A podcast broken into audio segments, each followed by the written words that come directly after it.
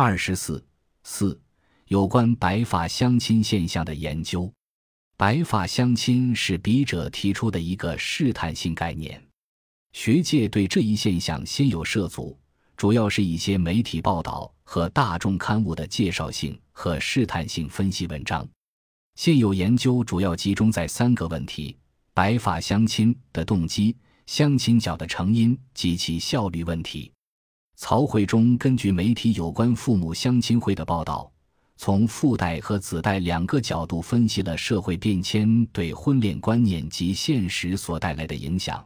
认为在现代性的挤压下，父母代替子女去相亲实属无奈之举。事实上，从我们对上海相亲角的观察发现，父母有无奈苦恼的一面，也有自得其乐的一面。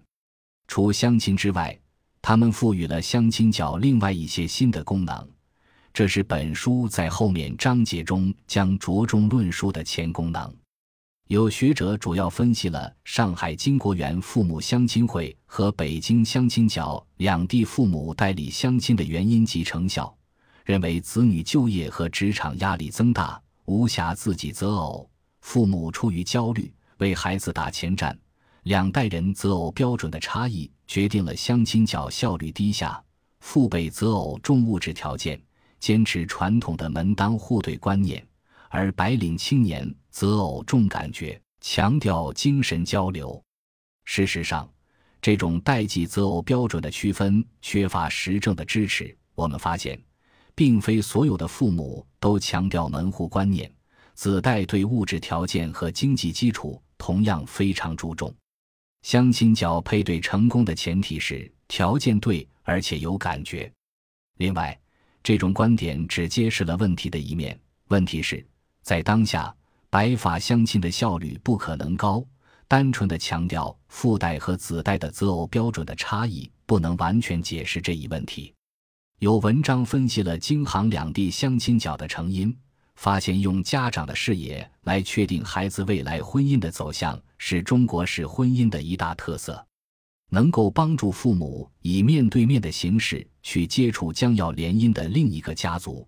摆脱了以往中介操作带来的不确定性。计划生育政策带来的家庭四二一结构，也是促成了传统观念下相亲角的自发形成。还有一些研究也分析了相亲会兴盛的原因。对青年相亲文化节活动的研究表明，高学历、高收入以及价值取向上的个性化、多元化成为未婚青年群体的显著特征。也有人从传播学的角度总结了浙江卫视举办的中国相亲大会活动的公益效果。此外，还有文章以南京市每月都举办的两场大型相亲会为例，分析了相亲会中媒体、商家和白发相亲这三方的利益交换，认为这是相亲会兴盛的原因。白发相亲现象在华人圈中普遍存在，新加坡、中国台湾、北美等华人聚集的国家和地区近年也出现了类似的相亲会。韩国和日本的相亲文化比较兴盛，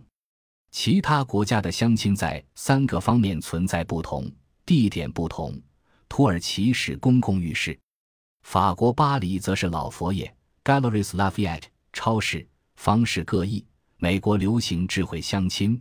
而在韩国电脑正在取代媒婆，中间人及其影响力不同。白白尔族母亲对儿子的婚姻有至高无上的权利。以色列的红娘作用不可小觑，而巴西的婚友社开展国际婚介业务。